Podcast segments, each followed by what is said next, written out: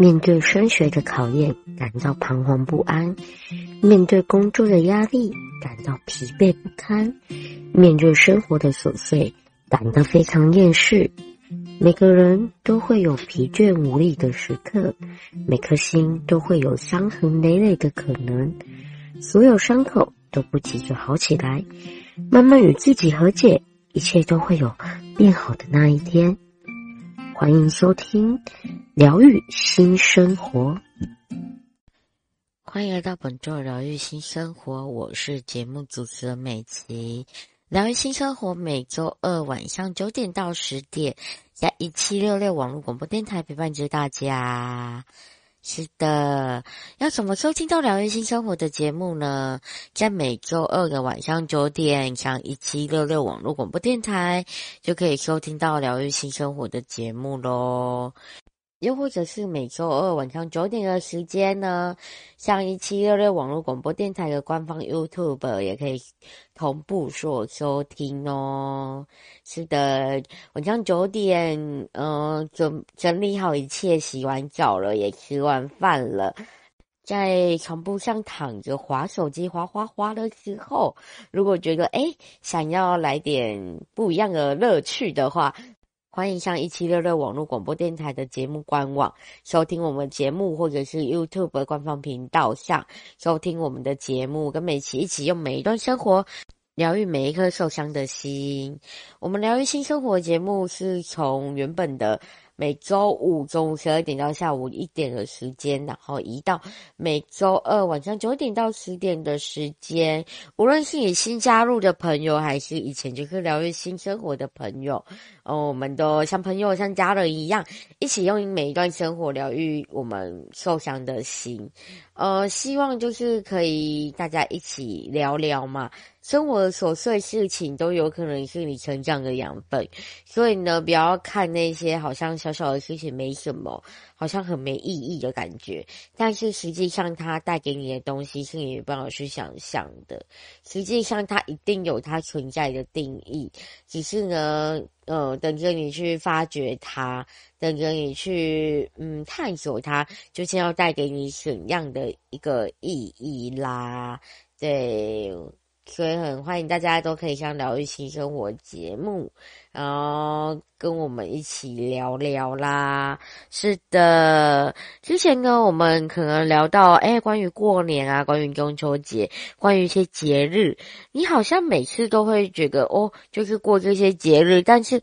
为什么要过这些节日的时期？实际上的意义好像不太懂。为什么有这些节日的由来？究竟过这些节日的时候有什么是值得去注意的？或者是在过这些节日的时候，诶，它有怎样的故事？好像。嗯，很难去真正去理解它，所以我们之前节目都有介绍到一些关于一些节日上的哦，无论是习习俗啊，无论是知识啊等等的，就可以告诉大家。今天呢，很特别想要跟大家来介绍，就是哦，快要情人节喽。是的，情人节的由来，情人节哦，要为什么要过情人节的相关一些常识。不知道大家知不知道呢？今天呢，想要跟大家一起来介绍情人节。然而呢，情人节不只是二月十四号的西洋情人节哦。还有别的日子也是情人节哦，就是有哪些时间点它是情人节？为什么要过情人节？以及它代表了什么意义呢？今天就来跟大家一起来聊聊，我们以轻松的心来认识情人节。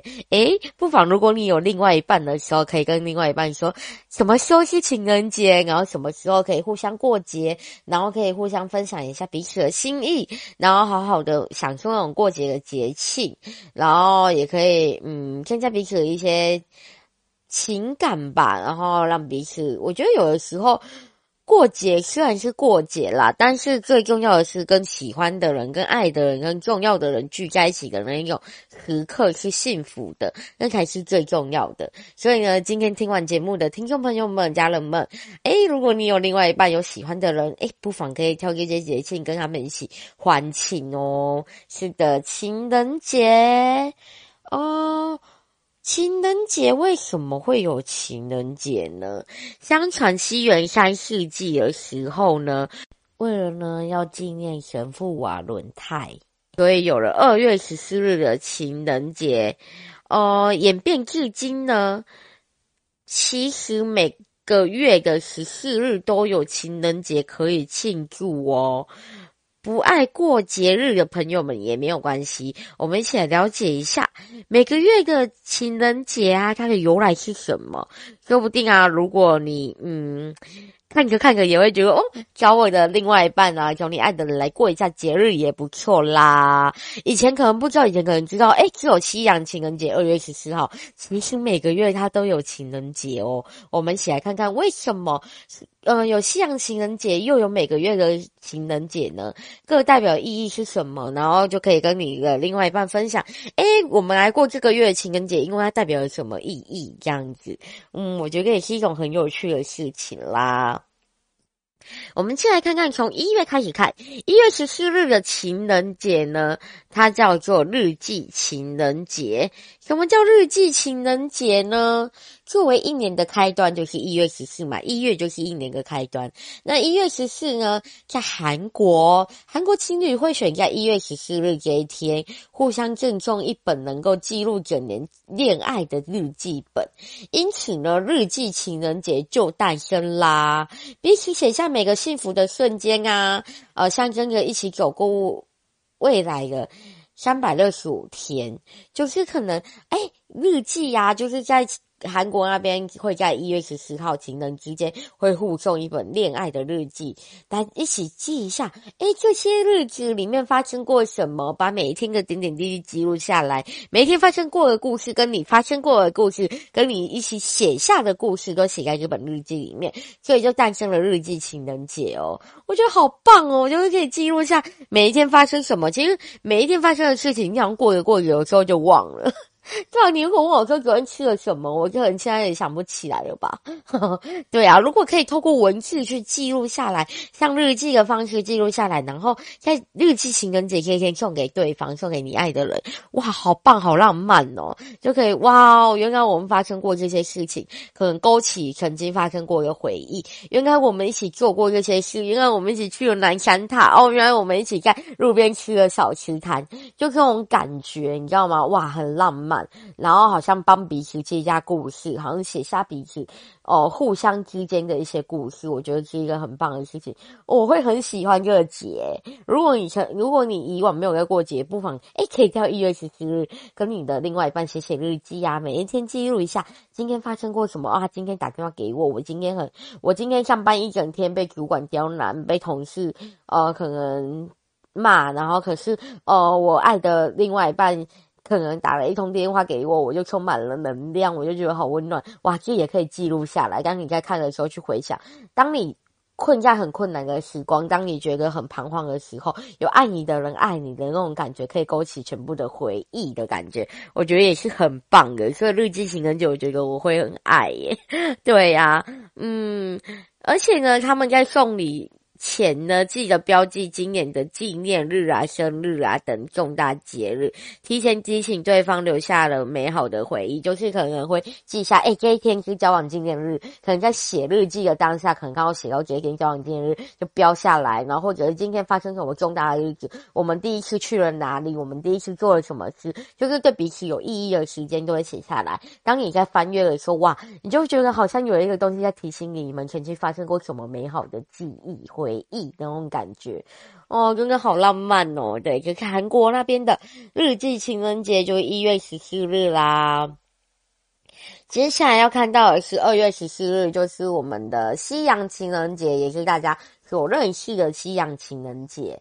最初的西洋情人节呢，包含单身者在这天准备巧克力啊、鲜花等礼物去告白；有对象的人也会送上巧克力给你的情人呐，给你的恋人，或者是礼物，表达浓厚的情谊。那西洋情人节这天，虽然我们都知道送啊巧克力啊、鲜花礼物啊，给你爱的人，甚至去告白。那为什么会有西洋情人节呢？它的背景是什么呢？就刚开场的时候有讲到，诶，是因为相传三世纪为了纪念神父瓦伦泰作为由来而去演变至今的西洋情人节。这个相关背景呢，你详细是如何呢？我们就来一起看看喽。其实呢，相传啊，就是在三世纪的时候。对，这是最广人为之的历史。西元三世纪的时候呢，因罗马帝国战争频传，当时呢，皇帝下令所有的单身男性都不得结婚，人人都必须从军。而一名神父呢，瓦伦泰不顾命令，偷偷替人证婚了，最后还被抓到处死。后人呢，为了纪念瓦伦泰。被将他被绞死的那天定为圣瓦伦泰日，逐渐演变成俗称的情人节啦。嗯，对呀，我觉得，哇，我是一个很特别的故事。嗯，就是他那时候。在罗马帝国战争频传的时候，其实是禁止男性去结婚的，人人都必须去从军，不得不可以去结婚。即便你们呃可能多么的相爱，但还是不准结婚，因为要去从军。那一名神父呢，他就他叫瓦伦泰，他不顾命令，替偷偷地人去证婚了，之后就被抓到，当然就是处死啊，在那个时时代，像那个时期，当然就是处死嘛。就是违抗了命令这样子，那后人呢，为了纪念他，就被他就将他呢被处以死刑的那天定为圣瓦伦泰日，然后逐渐演变成今今日而俗称的情人节，就是他可能为令为了一对可能佳偶去证婚，然后就让情人之间哇。嗯，见证了他们的爱情那种感觉，然后他就帮他们证婚，见证爱情，不顾命令，然后不顾所有定下的一些相关的呃命令，然后去帮他们证婚，让他们结婚，就好像有情人终成眷属，开始去证婚他们，就是刚刚当当他们见证了那种感觉，对啊。其实我以前都不知道为什么西洋情人节的历史到底是什么，为什么会有西洋情人节？然后在要做这个单元的时候，去做查资料、做功课的时候，还发现哇，原来有这一段历史，嗯，很特别的一段故事。然而呢，在同样来自古罗马的背景，有另外一个故事啦。另外一个故事，相传为什么会有情人节这样子？另外一个故事呢，则是叙说过古古罗马在每年的二月十四日举办牧神节，其中一个仪式就是年轻的男性会从签筒抽走中抽出一名女性的名字，两人会在庆祝期间成为了情侣。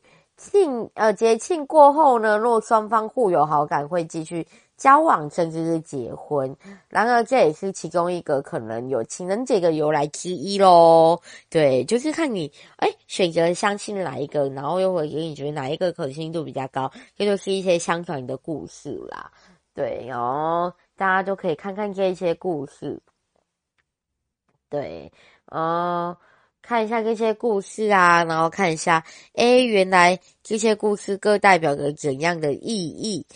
我觉得有时候就可以增广见闻啦。像你过这些节日的时候，你会特别有感觉，就觉得哇，原来是因为这些原因所以要过这些节日的，而不是盲目的去过啦。是的，今天很开心可以在这边跟大家聊聊情人节，来介绍一下，哎，每个月的情人节它代表着什么意思？为什么会有情人节啦？对，刚刚节目呢，我们介绍到一月和二月，一月十四日和二月十四日代表着情人节，跟是怎么样的意义？有怎样的故事呢？下一段节目回来的时候，我们会继续来介绍，我们会继续介绍三月、四月、五月，巴拉巴拉，继续介绍下去。呃，在每个月的十四日，它代表的情人节，虽然都有情人节这样的字眼，可是它各代表的意义不一样啊，过节节日也不一样，或许是某个地方的特别过节的一个节日也说不定。对，所以我们下一段节目回来呢，继续来看看情人节喽。这里是疗愈新生活，我是节目主持人美琪。疗愈新生活每周二的晚上九点到十点，在一七六六网络广播电台和大家一起聊聊。怎么收听到我们的节目呢？在每周二晚上九点到十点的时间，向 Google 搜寻。一七六六网络广播电台就可以收听到疗愈新生活的节目哦，或者是上 YouTube 官方 YouTube 频道找到一七六六网络广播电台，也可以收听到疗愈新生活的节目。每周二晚上九点，当你要睡觉之前，准备好一切，洗洗洗好、洗漱好之后，想要哦躺在床铺上玩手机的时候，不妨可以听听疗愈新生活，跟我们一起聊聊。轻松的用每一段生活疗愈每一颗受伤的心。是的，今天介绍到的主题就是关于情人节啦。哦、因为西洋情人节快到了嘛，然后每期就想说来做一下情人节的特辑，让大家好好认识一下情人节。每个月有情人节哦，情人节是一个很浪漫的节日。那这些节日有怎样的意义和怎样的由来，我们就来认识一下。刚刚第一段节目介绍到了一月十四日和二月十四日，一月十四日呢，它是日记情人节，是韩国那边呢。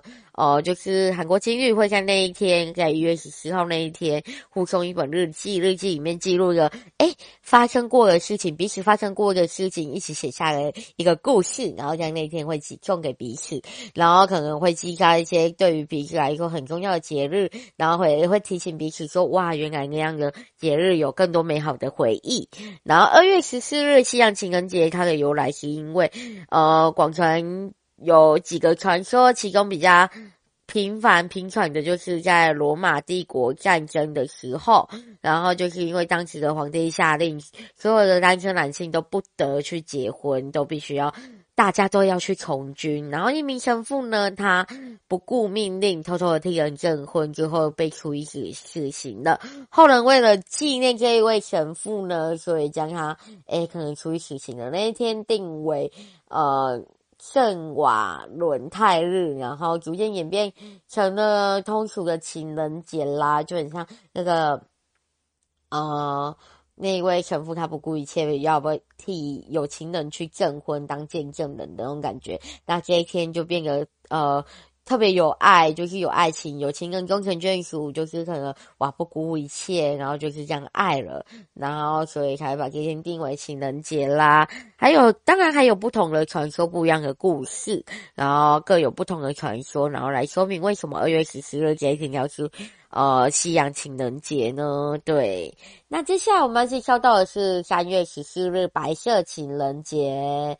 起源自日本的习俗，如果日本人在二月十四日收到巧克力或者是礼物的时候，收礼者会在这天回复，主要是因为日本女生会选在二月十四日告白。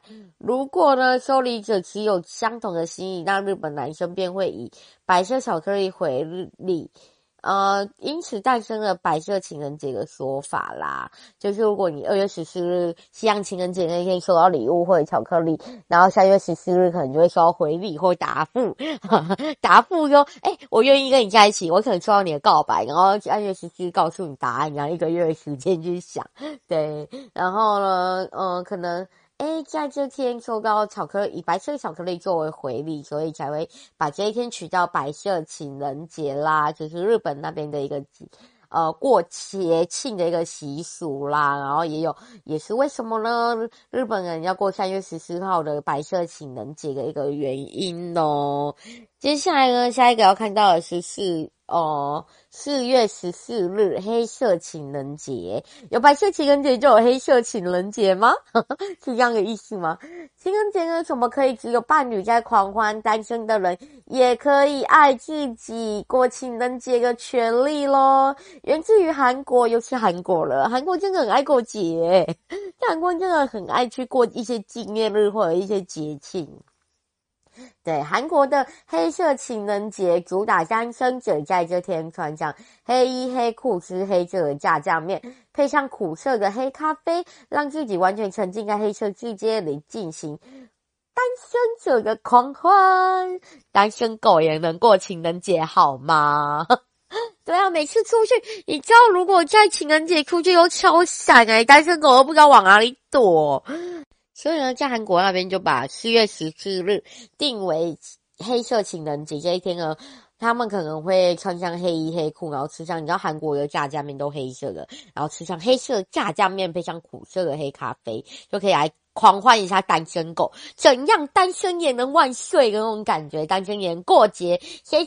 说情人节只能让情人过太没人权了吧，太贬义我们单身狗了吧？这一天我们一样可以狂欢，黑色全部都黑色，然后来证明单身者最大的那种感觉。虽然黑色的世界不是彩色，但是依然可以快乐，依然自己一个人的时候也能好好爱自己，好好为自己庆祝一下啦。所以在韩国才定下。哎，四月十四日这一天是黑色情人节，没有情人没关系，一样可以过情人节，一样可以爱自己，然后一样可以在黑色世界里寻找自己的欢乐一样的感觉，一样可以有幸福啦，对啊，才会有黑色情人节的诞生。其实我觉得韩国真的很爱过节，什么韩国。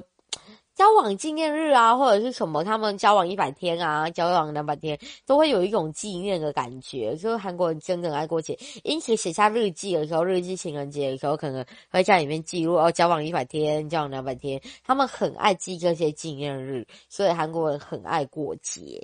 对，我觉得过节没有什么不好，过节好像可以，诶，虽然好像每一天看起来很平凡，然后有一天如果特别的话，就能够。勾起一些特别的记忆，或者是特别的开心、特别的幸福，然后可以在那天做一些特别的事情的话，那也会很开心啦。是的，那接下来我们要看到的是五月十四日这一天。五月十四日这一天呢，它是玫瑰与黄色情人节。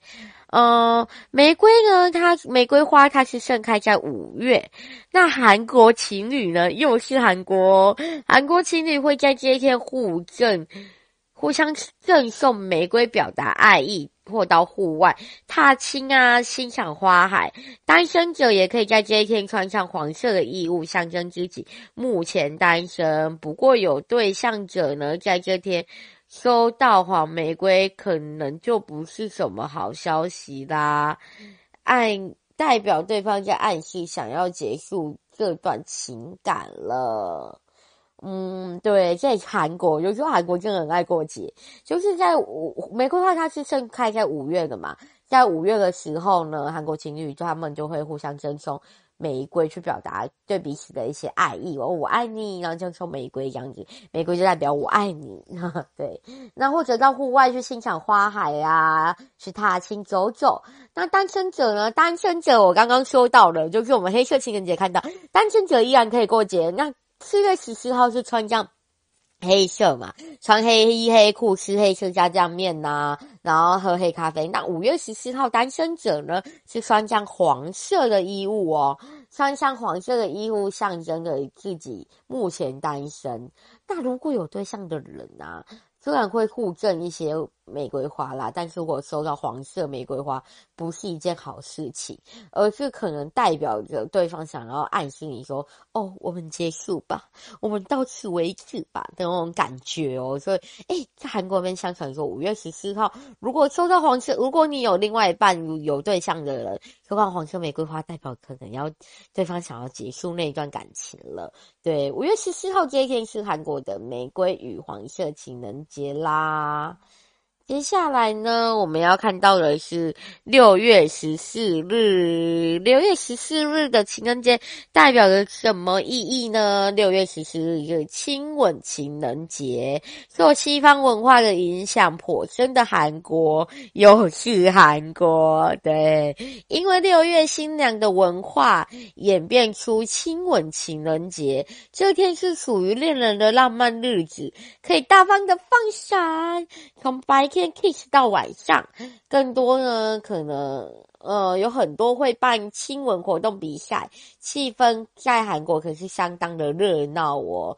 就说韩国人真的很爱过节，连五月十四日、六月十四日都创造什么黄色呃与玫瑰情人节啊，又或者是什么诶亲吻情人节啊。其实受西方文化影响很深很深的韩国，它在六月有诶六月新娘的一个文化，所以演变出亲吻情人节这一个呃，节庆，那这一天呢，属于恋人的浪漫日子，可能可以大方的放下哦。这天单身狗可能就不适合过了，也不适合出门哦，太闪了。对，不宜出门，单身狗可能黄明利上就会写不宜出门样子。对，从白天 kiss 到晚上，有很多像我今天之前看韩剧，就是有很多他们可能哦。酒吧啊，或者是餐厅啊，会办一些亲吻活动的比赛，谁亲吻最久啊，就可以获得今天什么整单免费啊，或者喝获得免费的啤酒可以喝啊，就是那种感觉。亲吻活动比赛，对，气氛在韩国是相当热闹。可是我们这边好像没有什么特别会去过什么五月十四日啊，六月十四日什么亲吻情人节，什么玫瑰与黄色情人节，好像没有。但是在韩国那边却是很热络的，他们气氛是相当的热络的。对，所以在韩国那边。好像几乎，我觉得哇，韩国那个恋人真的就每个月很忙诶，每个月其实都要过情人节样子，所以也算是很特别的一个文化啦，跟我们很不一样的一个文化。所以好像有时候透过这样子去了解，无论是透过节日或透过一些什么事情去了解，好像就可以了解到当地的一些文化，其实还蛮特别的。你知道韩国人真的好爱过情人节。下一个我们要。看到的也是韩国七月十四日，韩国的银色情人节，韩国情侣们会在这呃这天呢，正式将另外一半带回家，介绍给家人或重要的长辈认识。俗称呢，习俗上当天。吃饭的开销必须由长辈去买单。另外呢，情侣们也会互相赠送银饰来表示爱意，所以才有了银色情人节的这个颜色代称啦。哇，又是韩国对，这一天呢，就是七月十四日这一天。大部分如果在交往中的男女，会在这一天将你的另外一半带回家，介绍给你家中的诶家长啊，或者重要的长辈去认识。习俗上呢，这一天除了呃就是认识以外呢，这一天其实吃饭的开销必须由长辈去买单，就是长辈请你吃饭那种感觉。然后呢，可能情侣之间互相会用银色、银饰、银饰来代表我爱你，来诉说满满的对你的。爱意，所以才有了银色情人节这个说法啦。是的，哇，也是很特别耶！银色情人节，其实我们根本没听过这种节日。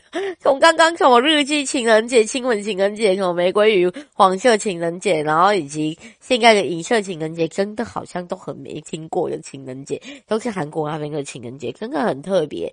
就是他们可能每一个。节每一个月都有情人节，然后从每一个月的情人节里面，好像都能够去过节，也有各自代表的意义。哇，真的很好诶，像恋 人好像情感都不会冷掉哦，每个月都有情人节，又像热恋期，互相赠礼啊，他们也很爱互相送礼物，他们很爱过节以外，他们也很爱互相送礼物，就互相送礼物，收到彼此的爱。然后黄色代表什么？然后银色代表什么？这种感觉，每个。每个节日，然后每次可能，哎，那个情人节代表意义，所以收到礼物的时候都会有不一样的感受，哇，真的是很特别。对，今天呢，疗愈新生活节目就会跟大家介绍聊聊关于情人节啦。不要以为就二月十四日就是情人节哦，或许像每个国家它有不一样的节日，然后在每个国家每个月的情人节，每个月的十四日它各有不一样的情人节。那这些情人节在当地对当地人来说有怎样的意义？我们通过这样也能够去了解每个国家不一样的习俗与文化。我觉得是一件很好玩的事情。去认识每个国家不一样的习俗与文化的时候，你会觉得好像增广见闻了，好像更认识了更多的东西，让自己变得博学多闻了。对呀，今天就跟大家透过情人节来认识一下，诶，这一些情人节各代表的意义，然后也可以顺便认识一下每个国家的文化啦。欢迎回到疗愈新生活，我是节目主持人美琪。疗愈新生活每周二晚上九点到十点，在一七六六网络广播电台。大家如果在睡前要睡觉之前呢，已经躺在床铺上躺平了，然后不妨可以听听疗愈新生活的节目啦，跟我们一起聊聊生活中每一件琐碎的事情，然后一起来分享一下彼此的生活啦。今天呢，跟大家聊聊的主题是关于。情人节的知识呢，大家不晓得知道多少呢？呃，我们刚刚有看到，就是说，诶，每个月呢十四号，不止二月十四号的七阳情人节，每个十一月十四号，或许在每个不一样的国家里面，他们有一些自己代表那个月十四号的一些情人节的意义啦。刚看到大部分都是韩国，像是有什么诶、日记情人节，就是这个交换日记嘛，在一月十四号那一天，然后把日记给彼此看，写下彼此的故事。然后还有什么哦，像银色情人节，银色情人节这天可能诶、就是在交往中的情侣会在这一天，然后把另外一半带回去给他的长辈、家中的长辈啊、父母看。那啊那一天可能餐食啊、餐费是由长辈去买单的，然后在那一天也会互相情侣之间互相赠送银饰，代表着爱意，所以才会有银色情人节这天的诞生。对，还有亲吻情人节啊，那一天就可以大方的放闪。然后有一些在韩国那边，可能当地有一些呃餐厅啊，有一些地方他们会举办什么亲吻比赛呀、啊，哇，是一个很特别的节日，特别的比赛，然后就可以哇，就可以整个很浓厚的过节气氛。对，那我们继续来看看，还有怎样的情人节在哪里各代表着怎么样的意义呢？接下来要看到的是，呃，七月十四号，刚刚除了讲到的，就是韩国那边的银色情人节以外呢，也有一个叫七夕情人节，那应该是我们。真的很常听到的啦，在台湾就在台湾的，更不加韩国了。在台湾呢，因为农历的关系呢，农历七月七日有着七夕情人节的习俗。七夕呢，由星宿崇拜衍生而来，因祭拜七姐活动在七月七日晚上举行，故名七夕啦。呃，经历史发展呢，七夕被赋予了流浪织女的美丽爱情传说。这天为，呃，这天变成为了象征爱情的节日。需要特别注意的地方是，由于七夕根据农历来计算的，所以每年的公历日期都是不同的。就在台湾的一个特。呃，算是我们特有的嘛，就是七夕情人节这件事情，就因为它是农历的演变而来的。因为七夕节这一天呢，它是由星宿崇拜衍生而来的，因为祭拜了七姐活动，然后它是在七月七日晚上，农历七月七日晚上，所以才有了七夕这个名字。那七夕呢，后来被赋予了就是牛郎织女的美丽传说、美丽爱情传说，所以才会象征着爱情的节日，就选在七夕情人节这一天。所以哇，每个七夕情人节就觉得好有爱哟、哇，牛郎织女的故事真的很浪漫呢，哇，那种想爱又不得爱的那种感觉，对。所以才有了七夕情人节，哥在台湾的一个呃节日，算是比较特别一点。然后这一天也会是吃油饭吗？还是吃什么？就是这一天也会有一些我们台湾诶独有的一些过节方式啦。是的，接下来看到的是八月十四日绿色情人节。那绿色情人节起源呢？它会有两个传说法，一个是源于东欧捷克。斯洛伐克等国家呢，因为情人节文化盛行，导致商机促成过度消费，因此当天倡导环保和绿色的生活，希望恋人们在送礼的过程里面可以避免过度消费和包装。然而呢，另外一个传一个另外一个说法，只是在韩国的文化中啊，又是韩国。对，今天呢，要是。情侣到户外去走走，然后就可以到大自然中去走走啊，去谈恋爱啊。因此，所以这一天呢，有不少情侣会呃相约出游到户外野外啊，踏青啊，露营爬山，是非常健康的一个节日。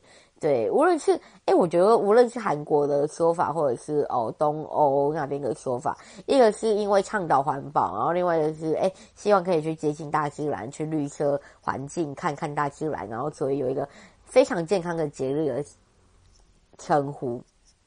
对，怎样？不论是环保，无论是健康，我觉得都不错。无论是接近大自然，然后都主导这个多所衍生出来的一个绿色，或者是诶，因为环保所衍生出来的一个绿色来说呢，两边都是不错的啦。一个是诶绿色的，嗯，情人节。然后因为不希望有过度的包装，然后导致造成环境的污染。一个是希望这一天可以到户外走走，然后可以到大自然中去恋爱，然后接近大自然，接近绿色，所以才有了。八月十四日日绿色情人节的一个说法，接下来要看到的是九月十四日啦。九月十四日音乐与相片情人节，虽然这天的起源已经不可考，但是在韩国是最热烈庆祝这天的国家哦。之所以称为音乐情人节，是因为这天举办大型活动啊，漫舞的日子，也可以选在这天将自己的。自己的对象在聚会中介绍给朋友啊，介绍给同事，然后因此呢，也是一个单身族牵起缘分的好日子啦。为对为单身族牵起缘分的好日子，也因为这天会有不少情侣与天空合影，所以呢，又称为相片情人节。对。在韩国呢，就是九月十四号这天，就是音乐情人节和相片情人节。那这一天，他们举行大办大型的活动，然后会有漫舞的日子，然后也会在这天呢，将自己对象介绍给朋友啊、同事啊，然后可能会互相认识，然后互相会介绍一些朋友，然后因此也是一个为单身族牵起缘分的好日子，就你可能。诶，即便你没有另外一半，但是你透过你朋友介绍他的另外一半，你可以交一些朋友啊，虽然不是情人呐，就是交一些朋友这样子，大家都可以当朋友啦。然后也因为有这这一天，也是很多情侣会和天空去做合影，所以才有相片情人节的这样的一个称呼啦。接下来要看到的是十月十四日葡萄酒情人节。秋天是葡萄成熟的滋味，在充满诗意的秋天，与伴侣来顿浪漫的烛光晚餐，然后品尝香醇的葡萄美酒。度过浪漫的一晚，享受片刻的悠闲。对，葡葡萄酒情人节，因为葡萄成熟嘛，所以有葡萄酒。然后和，诶，和你的另外一半，和你情侣吃吃一顿烛光晚餐以外呢，可以品尝一下葡萄酒，就很浪漫的那种片刻的感觉。然后看看美景，哇，整个就浪漫爆了，情人之间就这样过啊。对呀、接下来我们要看到的是十一月十四日电影《橙色情人节》。为什么十一月十四日叫电影《橙色情人节》呢？又是来自韩国的一个节日啦。看到现在，大家应该觉得韩国人，韩国这个国家到底多爱过情人节啦？对呀、啊，韩国这个国家多热爱过情人节。真的，大家应该有很深刻感受了吧？如果你碰上欧尼或者是欧巴，每个月呢展现自己的仪式感是可以加分的哦。所以韩国真的很爱过节。据说呢，韩国情侣会在这一天呢连续看两场电影，又或者是选一部浪漫的爱情片到电影院去约会。而电影《橙色情人节》的。呃，起源众说纷纷纭呐，但有相关记载的来源，则来自日本东京流传的橙色情人节。相传被定于十一月十四日这一天，据说是因为在这个橙色的季节里。因为可能一些植物就会开始秋天嘛，就会变成红色或黄色、水橙色这样子，所以休闲的方式就是看电影，所以才有了诶这样的一个节日。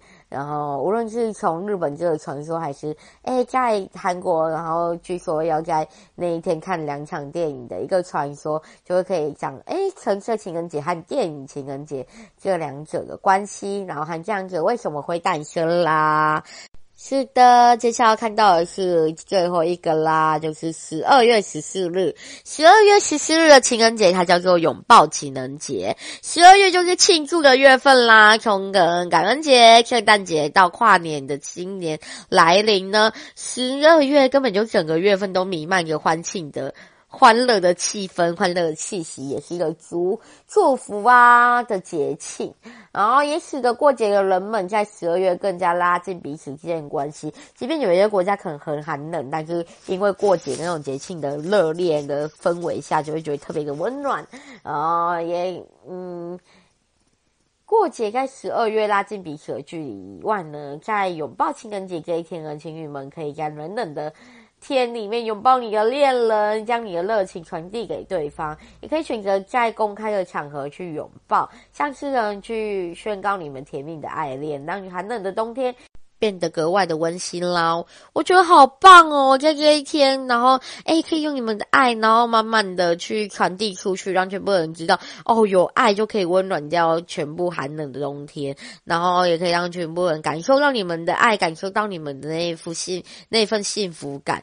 也不只是恋人啦，我觉得如果呃彼此友情啊，或家人啊、朋友之间也来一个拥抱的话，拥抱其实是互相给彼此力量最好的方式，透过。拥抱，你可以把那种温暖、把那种爱传递给别人。所以，我真的我自己也非常爱拥抱，就是健康的拥抱。然后，当然，当然不能去造成别人的困扰，也不能让别人觉得诶不舒服。当然，如果造成别人困扰或给别人不舒服，那就不可以了。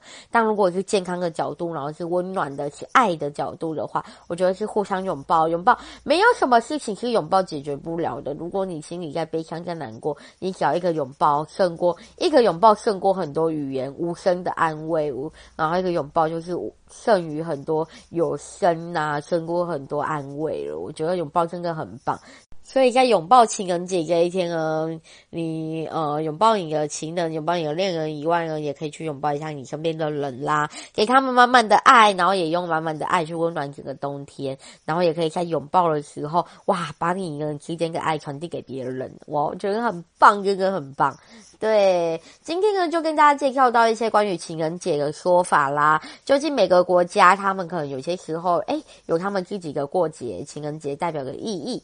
那情人节我觉得是一个很有爱的节庆，就是除了呃恋人之间的爱，他们可以把这爱散播出去给别人以外，让看到的人也能分享到他们满满的幸福感，然后也可以去诉说很多很多的爱与温暖。我觉得是很棒的一个节日，情人嘛就是爱呀。爱爱爱，对，很多很多的爱，什么都是必须有爱，爱最大啦，爱可以克服一切。对，那呃，如果你有你自己听过诶关于一些情人节的故事，或者你自己情人节的故事，你和你的另外一半有什么故事想要分享，都欢迎将你的故事寄送到 jngky 零四零八零九二三零五二五小鼠 gmail.com。Jngky 零七零八零九二三零五二五小鼠 gmail.com，跟我们分享你的情人节故事或你听过的情人节故事啦，也可以像韩国那边一样，就是日记情人节，把你跟你另外一半的故事记录下来，然后送给彼此当日记，也可以来跟我们分享，然后来跟我们分享一下爱，然后用我们的爱，然后带给观众朋友们更多的温暖，也可以咯。是的，有在使用 IG 和 FB 的朋友们也欢迎像。IG 或 FB 搜寻“踏勇者跟美琪”，踏步的踏，勇敢的勇，作者的者，踏勇者跟美琪，跟美琪分享你的情人节故事，或者有什么想分享的故事，都可以分享哦。今天很谢谢大家这边跟我们聊情人节的故事啦。对，如果你以往没交过节，然后听完这件故事，然后觉得，哎，这一天可能哦引起你一些共鸣，或觉得这一天可能这样的传说是不错的，想要过节，然后想要以这样的方式过节的话，那都很欢迎哦。希望大家都可以跟我们好好分享，希望大家每一段生活都可以过得很好，很快乐，好好生活就是美好生活啦。是的。这里是疗愈新生活，我是节目主持人美琪，很感谢大家今天的收听，疗愈新生活就告一段落喽，疗愈新生活，我们下周见，拜拜，晚安。